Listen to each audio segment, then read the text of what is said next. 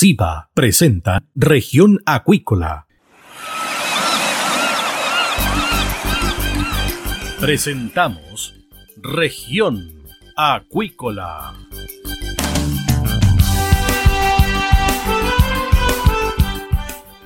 Escuche desde ahora todas las novedades de las principales actividades económicas de la región de los lagos y con las voces de sus protagonistas.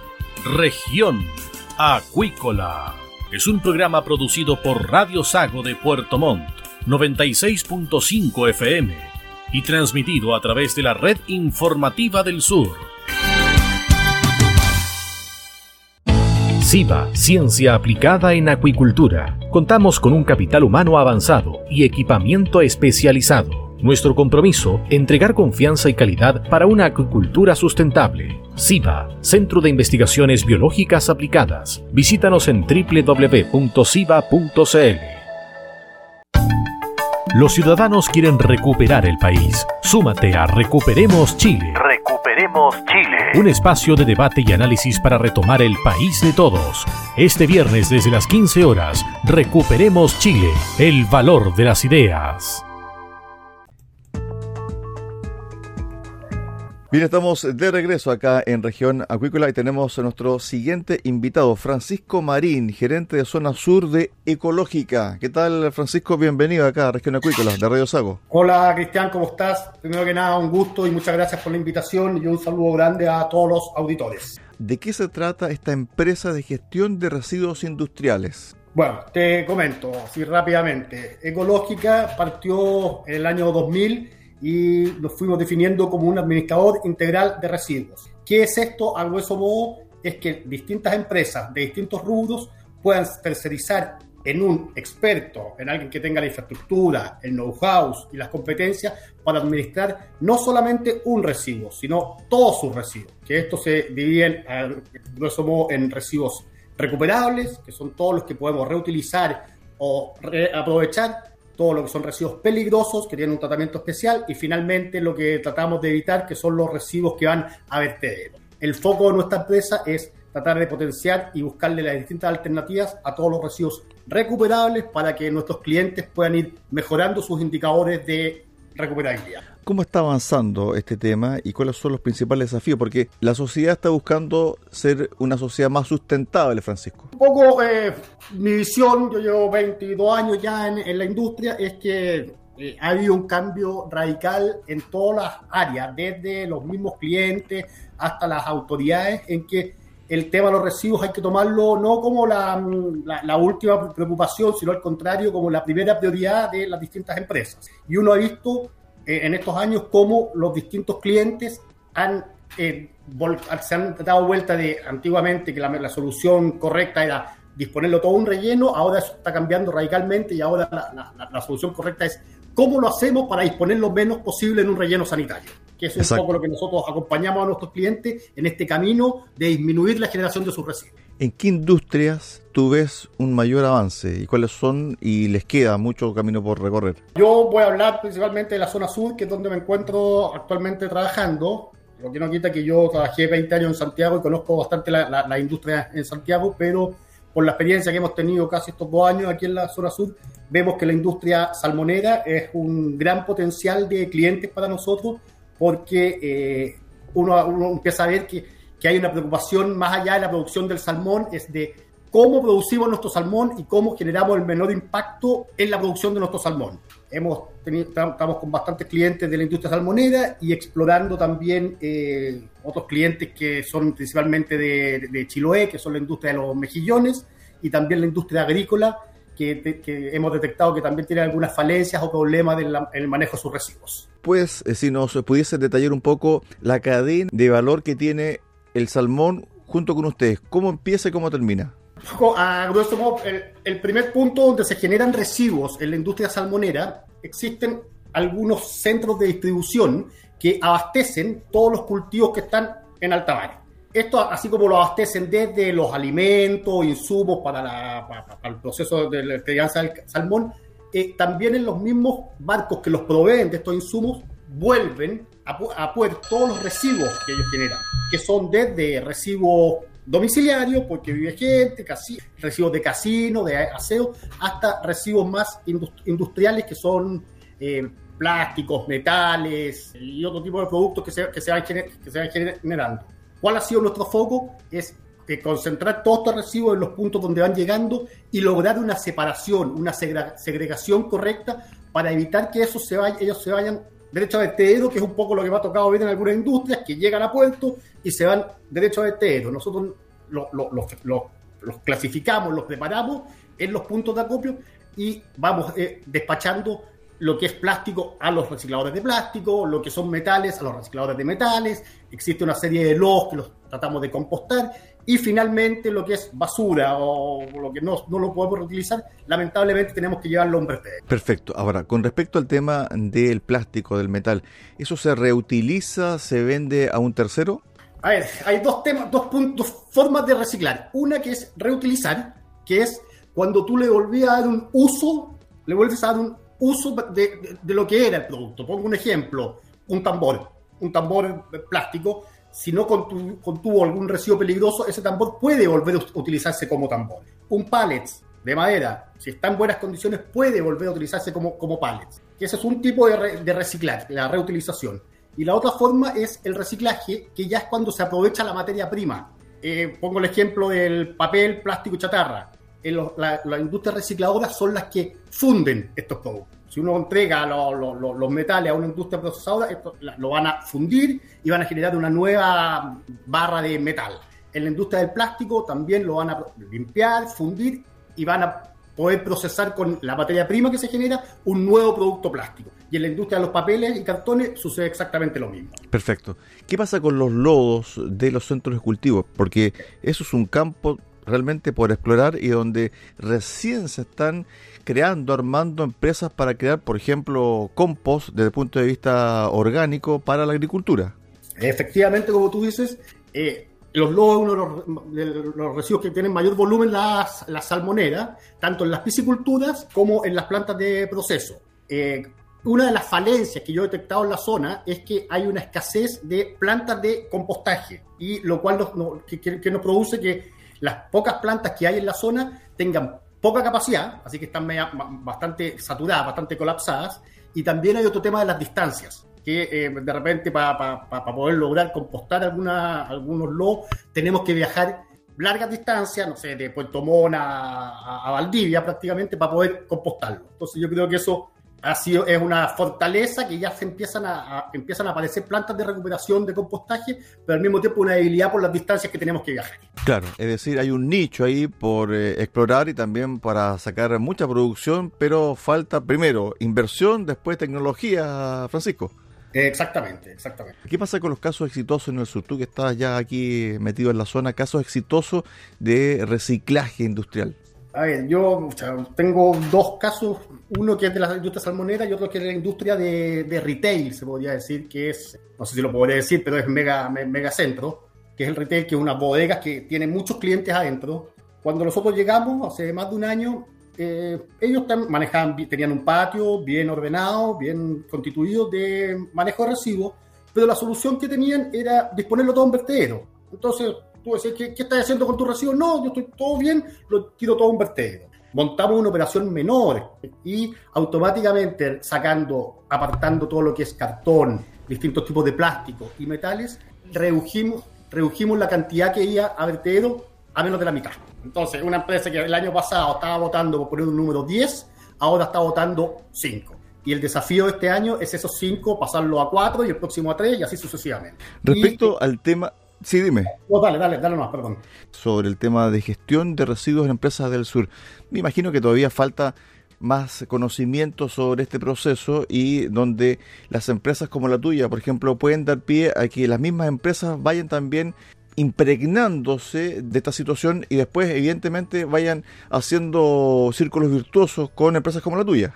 Hay que, es un poco el ejemplo que yo siempre pongo. Uno cuando va a las empresas, muchas veces me toca que las mismas empresas tienen un pequeño departamento armado para lograr manejar de manera más eficiente los sus residuos. Lo cual yo les digo, pucha, eso no, no tiene mucho sentido porque si uno va a la industria salmonera, el foco de la industria salmonera es generar salmón y que el salmón engorde rápido y que crezca en buenas condiciones. y que ellos deberían, como lo hacen con muchas otras actividades dentro de la misma industria, tienen que tercerizar el manejo de sus residuos a, a una empresa que tenga la experiencia, la infraestructura, una plataforma. Eso ha sido es un plus para la empresa que, que les permite a ellos bajar su carga laboral interna en el manejo de los residuos entregándoselo a un tercero sobre este mismo punto, ¿ven un incremento en el interés de las empresas por comenzar a integrar la gestión de residuos en sus operaciones? Sí, sí, eh, hay un interés bastante real. Eh, estamos, hemos estado en contacto con bastantes industrias de la zona y empiezan a, a, entender un poco lo que nosotros queremos traspasarle, que es eh, olvídense ustedes de sus residuos, entréguenselo a un tercero que tenga la expertise y, y, que sepa manejarlos de manera adecuada. Sus residuos. Ahora, cuando tú dices olvídense de los residuos, pero cuando se olvidan, también ese es un olvido ordenado, porque también va a tener que llegar la empresa y sacar eso y que no amerite también un trabajo extra, porque si no el cobro va a ser también extraordinario. Exactamente. A ver, eh, no, porque se lo, no porque el recibo se lo entreguen a Ecológica, la empresa se va a desligar. El recibo siempre va a ser del generador.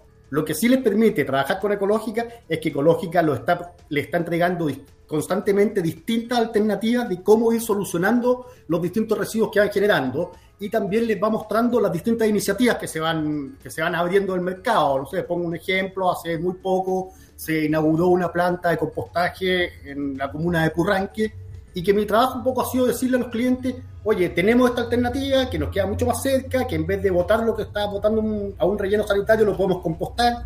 Ese ha sido un poco nuestro trabajo aquí en la zona. Perfecto. Sobre el tema de los compostajes, este es un punto muy sensible para la industria de salmón y donde evidentemente el tema del negocio tiene mucha capacidad de ampliarse. ¿Tú ves que ahí también hay una generación de negocios también, no solamente para ustedes, sino que también para otro tipo de empresas de, de menor tamaño? De, to de, todas maneras, de todas maneras. Eh, ¿Qué es una falencia que yo he pillado aquí en la zona sur en comparación al norte, a, a la región metropolitana? que en la región metropolitana tú tenías un pool de distintos, de, distintos destinatarios. Eh, compostaje, dos, tres, cuatro alternativas. Procesadores de plástico, cinco o seis alternativas. De papel, diez alternativas. En cambio aquí estáis súper limitados. ¿sí? Entonces, en la medida que aparezcan más de estos procesadores, ya sea grandes, chicos o medianos, para nosotros como ecológica y para nuestros clientes es un beneficio. La pregunta que te ibas a hacer era en relación a la diferencia entre la región metropolitana y también la región de los lagos. Un mundo de diferencia, principalmente por los, los, tamaños.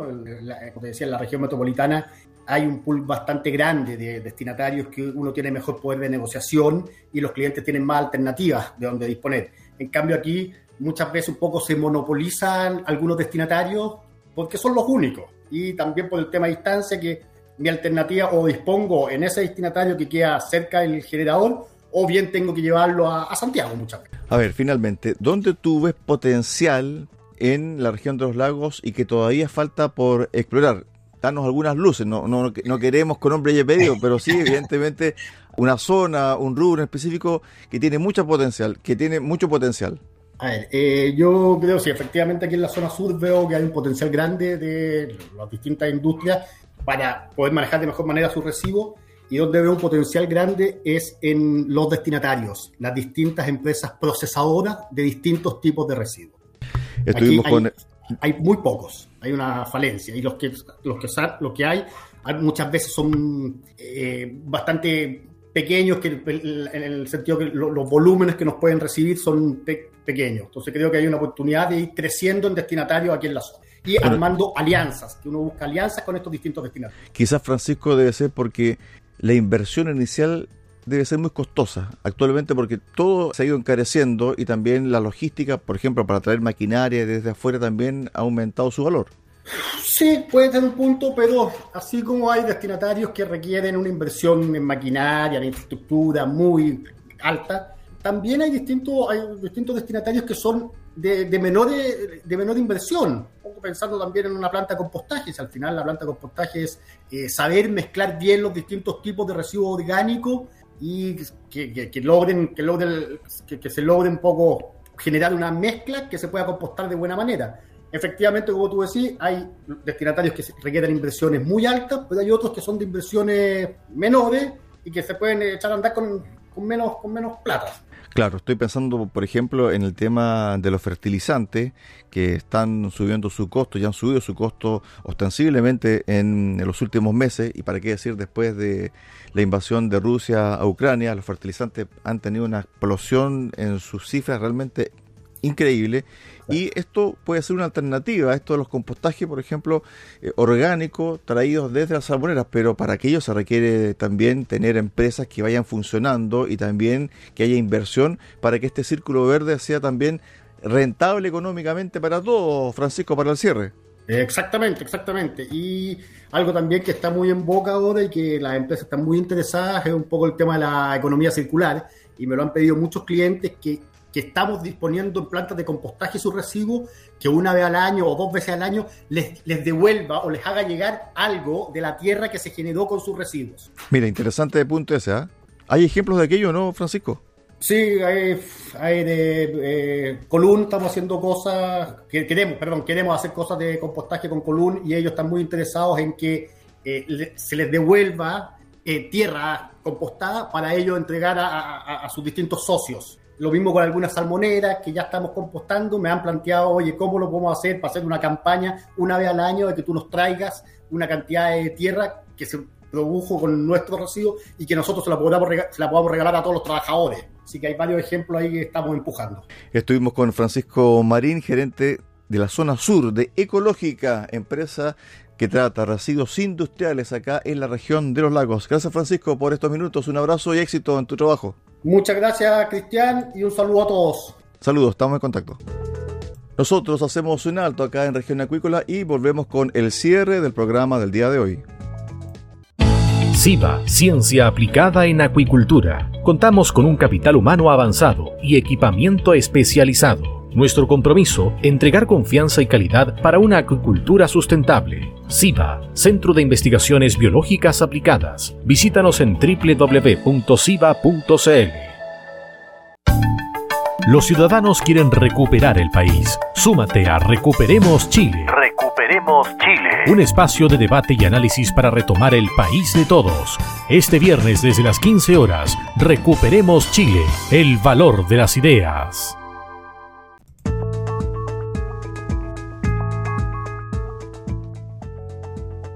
Estamos de regreso acá en región acuícola y vamos con las informaciones del día. Indespa abre Fondo Nacional para incentivar el cultivo de algas endémicas. La convocatoria cuenta con recursos por más de 829 millones de pesos para apoyar la siembra de pelillo, luga, chicoria, entre otros recursos algales. A nivel mundial se producen en promedio 25 millones de toneladas de algas al año, donde el 95% corresponde a algas cultivadas. En Chile, en contrario a la tendencia mundial, su producción está sustentada en algas de poblaciones silvestres y solo un 20% de la población proviene de cultivo. De ahí la relevancia del programa de bonificación al cultivo y repoblamiento de algas que abre anualmente el Instituto Nacional de Desarrollo Sustentable de la Pesca Artesanal y de la Acuicultura de Pequeña escala, INDEXPA, para incentivar y apoyar la continuidad de cultivos de recursos algales de alta importancia ecológica y económica en el territorio nacional. En los últimos años, INDEXPA ha apoyado a través de este programa a más de 230 centros de cultivos y concesiones acuícolas en torno a los cuales se genera cerca de 500 empleos directos y otros 300 asociados indirectamente a este rubro. La convocatoria está dirigida a las y los pescadores artesanales, sus organizaciones y demás micro y pequeñas empresas que sean titulares de concesiones de acuicultura, detenten algún derecho sobre una concesión de acuicultura que lo habilite para ejercer la actividad o sean titulares de área de manejo de recursos bentónicos con autorización de polígonos de acuicultura. Asimismo, convoca a las personas y organizaciones beneficiarias descritas en la ley de bonificación al cultivo y repoblamiento de algas. Diez funcionarios de Cerna Pesca y CEN se unirán al equipo de observadores aéreos que tiene la Dirección Regional para labores de fiscalización.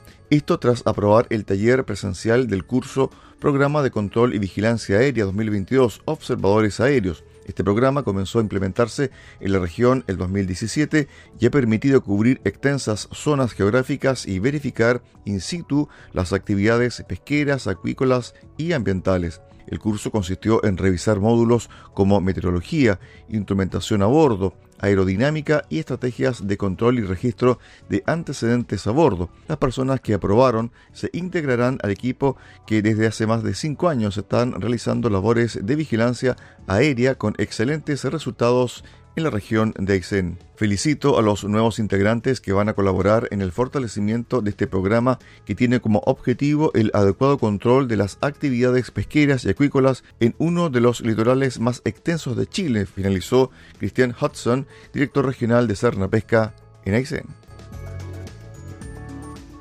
De esta forma llegamos al final del programa del día de hoy acá en Región Acuícola. Los esperamos mañana a contar de las 13.30 horas acá en el 96.5 FM en Radio Sago en Puerto Montt. Que usted tenga una excelente tarde.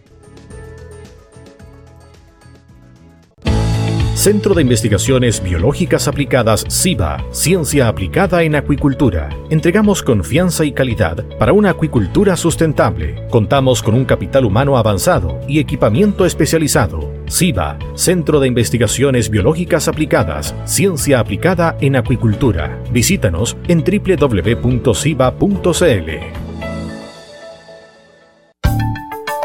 Escuche todos los viernes desde las 15 horas Recuperemos Chile. Recuperemos Chile. Un espacio de ciudadanos que busca retomar el país de todos. Recuperemos Chile, el valor de las ideas.